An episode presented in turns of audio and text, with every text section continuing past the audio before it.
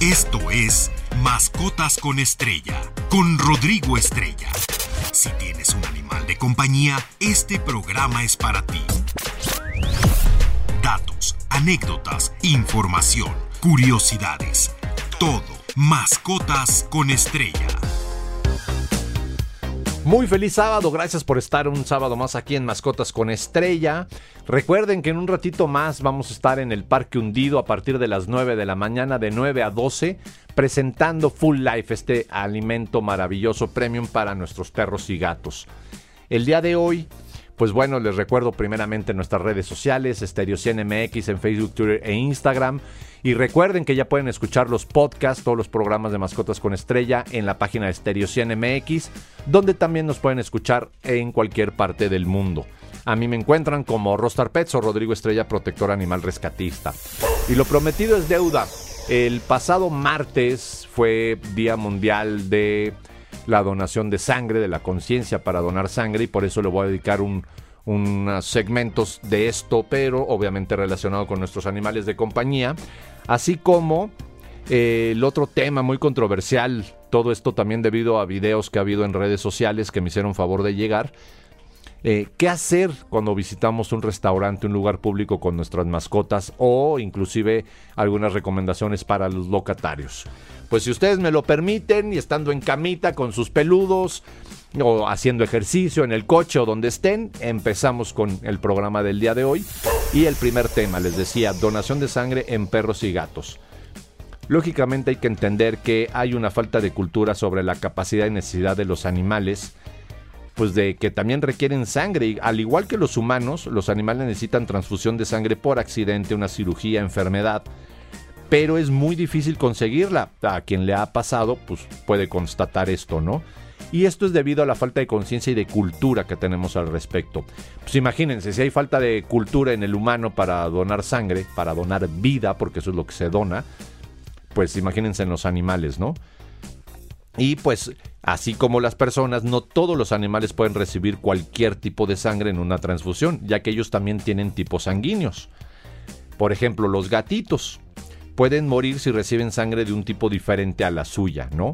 Para estos animales existen tres grupos sanguíneos, el A, el B y el AB. La sangre tipo A pues, es la más común en los gatos.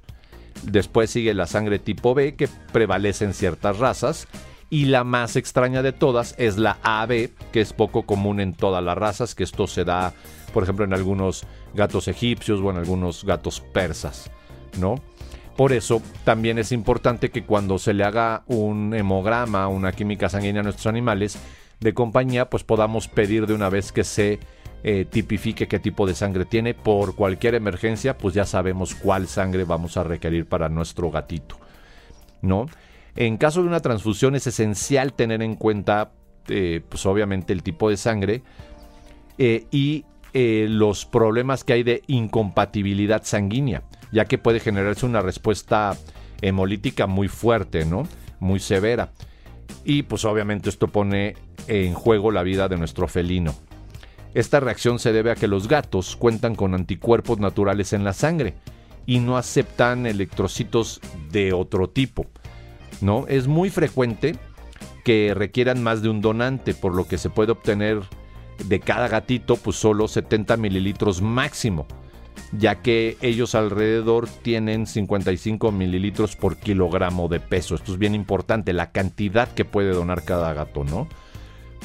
Y pues obviamente los donantes, los gatos deben de pesar más de 4 kilos. Cualquier raza o tipo de gatito puede donar sangre siempre que tenga el tamaño adecuado mientras nunca haya padecido en su vida infecciones de origen viral o por hemoparásitos. Es decir, los hemoparásitos son los organismos parásitos de la sangre. ¿no? Y algunas recomendaciones, pues solo pueden donar sangre los que habiten estrictamente dentro de casa, no tengan ninguna exposición con gatos del exterior. Eh, las hembras donantes felinas no deben de haber tenido partos y el temperamento tranquilo de preferencia. Aunque de todos modos muchas veces se les pone un calmante o inclusive se anestesian, es importante que nuestro gato pueda ser manipulable, porque pues todos sabemos, ¿no? Un gatito enojado, a ver, agárralo y ahora métele la aguja y que se quede quieto eh, para poder eh, extraerle la sangre. Por lo general, estos procedimientos se hacen desde la yugular. Sé que para muchos suena como impactante o incluso verlo dices, híjole, ¿qué, qué pasa, no? Pero es un proceso sumamente seguro y pues generar esta cultura de la donación, de que también nuestros animales de compañía necesitan eh, muchas veces de la ayuda de otro de su misma especie para poder eh, sobrellevar una enfermedad, una cirugía, eh, o cualquier tema que amerite una donación de sangre, pues seamos conscientes y ayudemos a donar de sangre, ya que en México pues hay por ahí un banco particular, pero está más centrado en investigación, no tanto es de que necesitas sangre, hablas y te la mandan, como sucede en el ser humano o los hospitales para las personas, pues tienen su pequeño banco de sangre y si no, pues eh, hacen la publicación de que necesitan un donador y por lo general lo consiguen. En los animalitos desafortunadamente hay veces que pasan días y días y el animal muere porque nunca hubo quien eh, le donara sangre, ¿no? Y bueno, ahora también vamos a ver un poquito lo de los perros, que es un poco más común. Ellos tienen otros tipos de sangre. Y ya desde hace un año hay una nueva tabla que ahorita la vamos a ver para que podamos saber los tipos sanguíneos de los canes. Estás escuchando Mascotas con Estrella. Y entrados en tema, pues vámonos directo con el tema de la sangre de los perros, ¿no? Estos tienen ocho grupos sanguíneos diferentes y pueden recibir transfusiones de varios tipos de sangre mientras sean compatibles.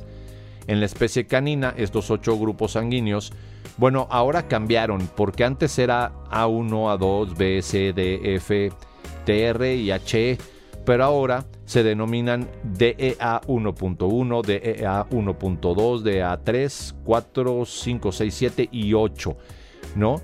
¿Qué significa DEA? Dog Electrocyte Antigen, ¿no? en español, antígeno de electrocitos. Aquí es como diferenciamos los tipos de sangre, ¿no? En los perros, la primera transfusión que se realiza pues no tiene mayor complicación, es decir, está nuestro perrito que necesita la sangre, podemos llevar un macho de 3 años, por ejemplo, de más de 25 kilos, sano, que nunca haya tenido cirugías, y le puede eh, pues donar su sangre. Eh, porque los perros no tienen los anticuerpos naturales contra los tipos de sangre en general, como lo que les acabo de comentar de los gatos, ¿no? Así que, pues no se da una, una reacción anafiláctica, como realmente se dice, ¿no? Que esto es muy importante. El problema ocurre cuando se necesita hacer una segunda transfusión, debido a que en ese momento ya hay anticuerpos de memoria que van a generar un ataque contra cualquier eh, pues, eh, tipo de sangre distinto. ¿no? Por lo tanto, la, la compatibilidad perdón, con el primer donante se vuelve indispensable. Es decir, se los explico.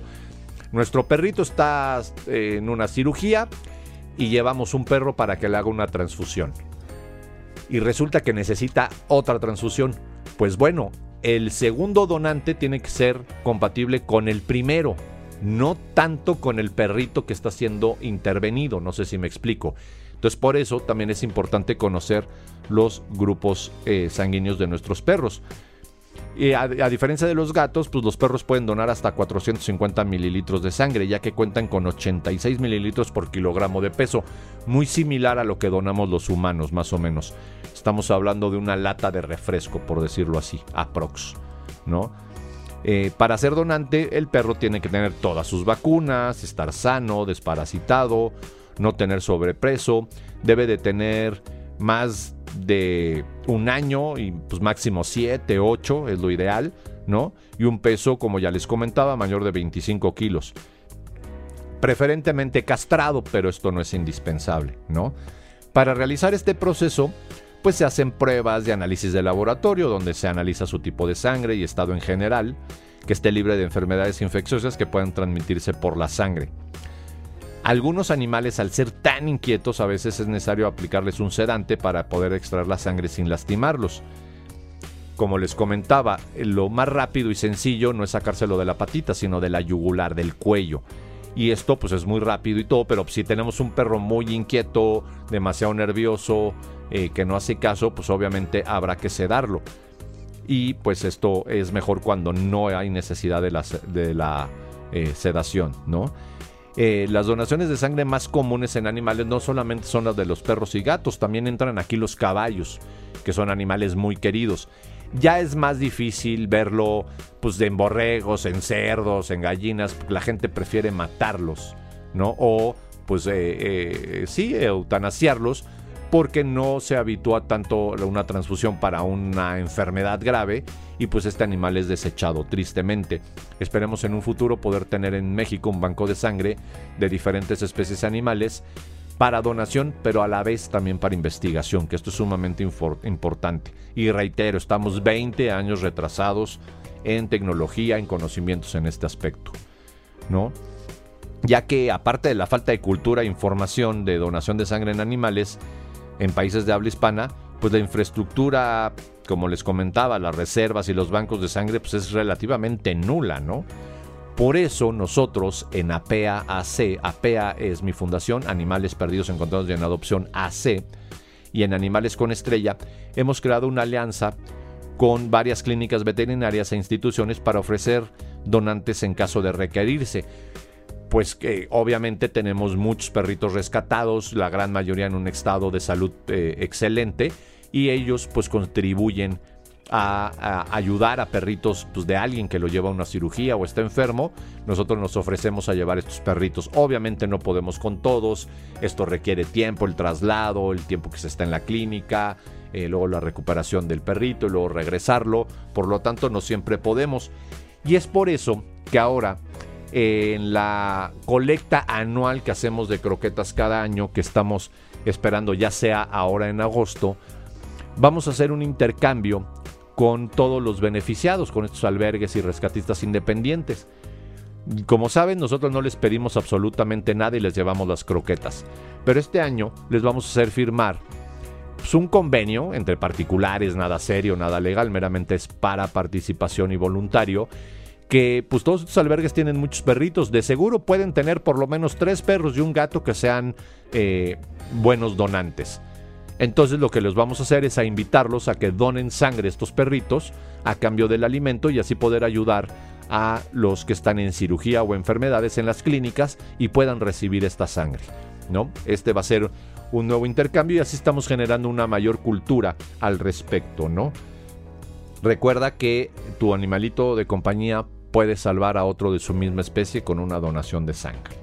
Y aparte de generar la cultura, tenemos que entender que es sumamente necesario. Ya la cantidad de animalitos de compañía que existen, todo este tema de la mascotización y demás, pues cada día hay más demanda, eh, más solicitudes de donantes y pues más perritos y gatitos pues que tienen enfermedades que ameritan una donación.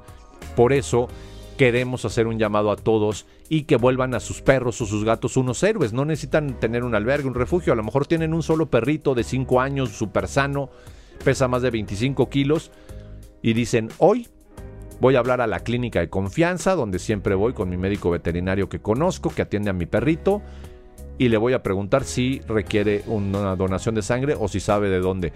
Y podemos llevar a nuestra mascota y que done sangre. Y créanme, es un acto increíble, no se preocupen, les reitero, es un acto muy seguro, pero tenemos que generar esta cultura y ayudar a los otros animales con nuestros animales. No se vayan, vamos a un pequeño corte quédense aquí en Mascotas con Estrella por Estéreo 100 100.1. Todo sobre animales de compañía. Mascotas con Estrella. Qué bueno que están con nosotros. Espero les hayan hecho muchas caricias y les hayan dado un premio a sus animales de compañía. Y vamos a entrar a este tema que les comentaba al inicio del programa de visitar a lugares públicos con mascotas. Algunas consideraciones que hay que tener, ¿no? Las leyes y reglamentos sobre animales de compañía, su tenencia y cultura son muy precarias todavía en gran parte de la República Mexicana y en varias partes del mundo, ¿no? Estas son hechas como si fueran parches, es decir, se enfocan en uno o dos temas porque no logran ver el todo y por eso no son funcionales, aplicables y mucho menos conocidas debido a la falta de difusión pero también a la falta de interés de los involucrados. ¿eh? Yo creo que si tenemos un animal de compañía debemos de conocer muy bien las leyes y todo lo que implica relacionado con nuestra mascota. Porque esto genera que haya muchas dudas, abusos, vacíos legales de reglamentación, inclusive pues que cada quien aplique lo que mejor considere y esto no debe de ser así. Pero para tener una sana convivencia con nuestros animales de compañía y las demás personas, respetando espacios, lugares, en completa civilidad. Debemos de seguir estas leyes y reglamentos de cada lugar. Por ejemplo, en un parque donde hay destinado un área para mascotas, podemos ingresar con nuestro perro y quitarle la correa dentro del área de mascotas para que juegue y corra libremente. Pero esto no nos exime de levantar los popós que, está, que, haga nuestro perro allá adentro. Ojo, muchos se hacen pato y pues no se hagan, hay que, hay que levantarlos. Por otro lado, saliendo de esta área o cuando nuestro perro esté en un lugar público que no sea un área designada para mascotas, tiene que traer la correa. Esto es por ley. Si no, pueden ser, eh, eh, pues, eh, ¿cómo se dice? Merecedores de una sanción, ¿no? Y pues obviamente tenemos que evitar esto. Sé que a muchos no les importa y yo veo mucho que van en la condesa, su perro suelto.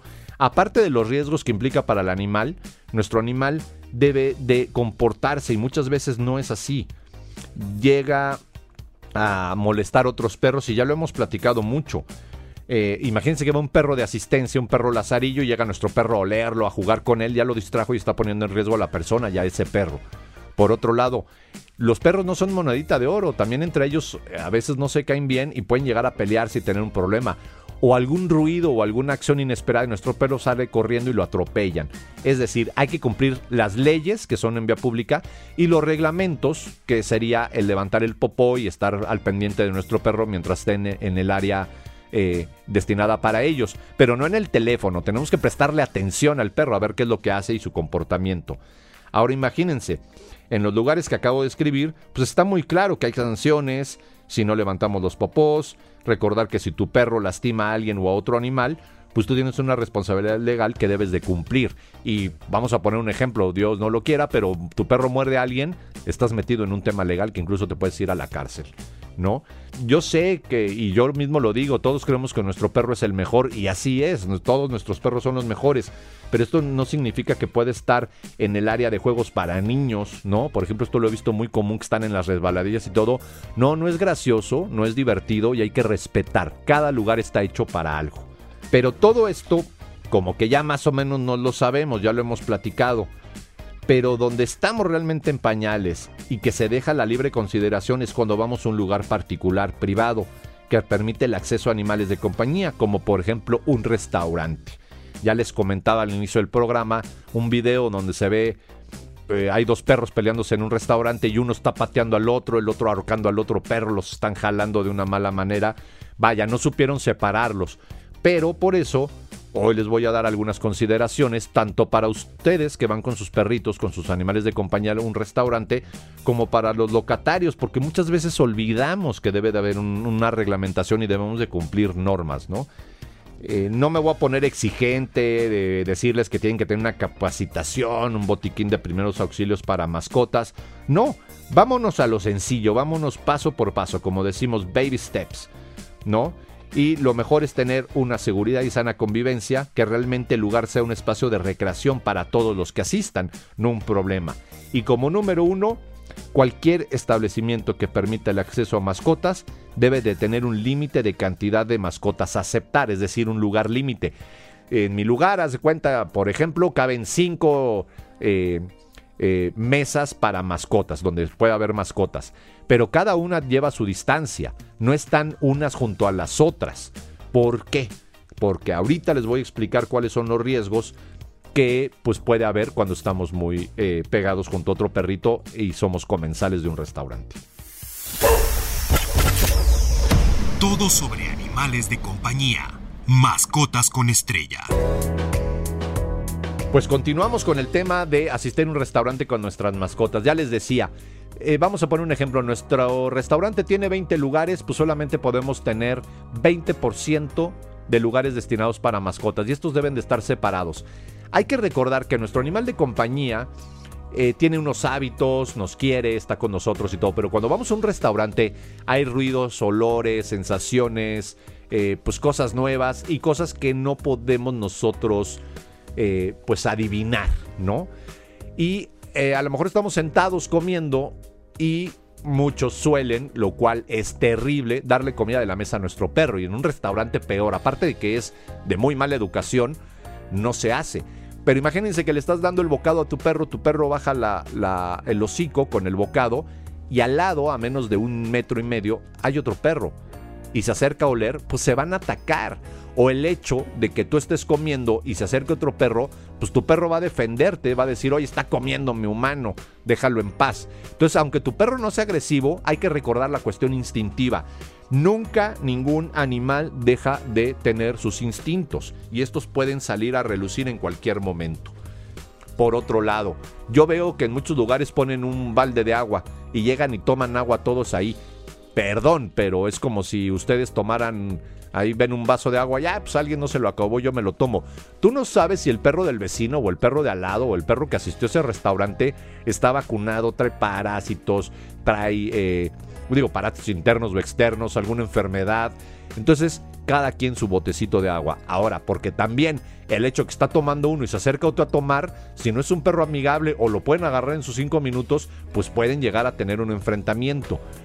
Ya referente al tema de cómo separar una pelea de perros, le voy a dedicar otro programa, porque es todo un tema distinto, hay que considerar muchas cosas y pues obviamente las variantes y factores pues, son infinitas, ¿no?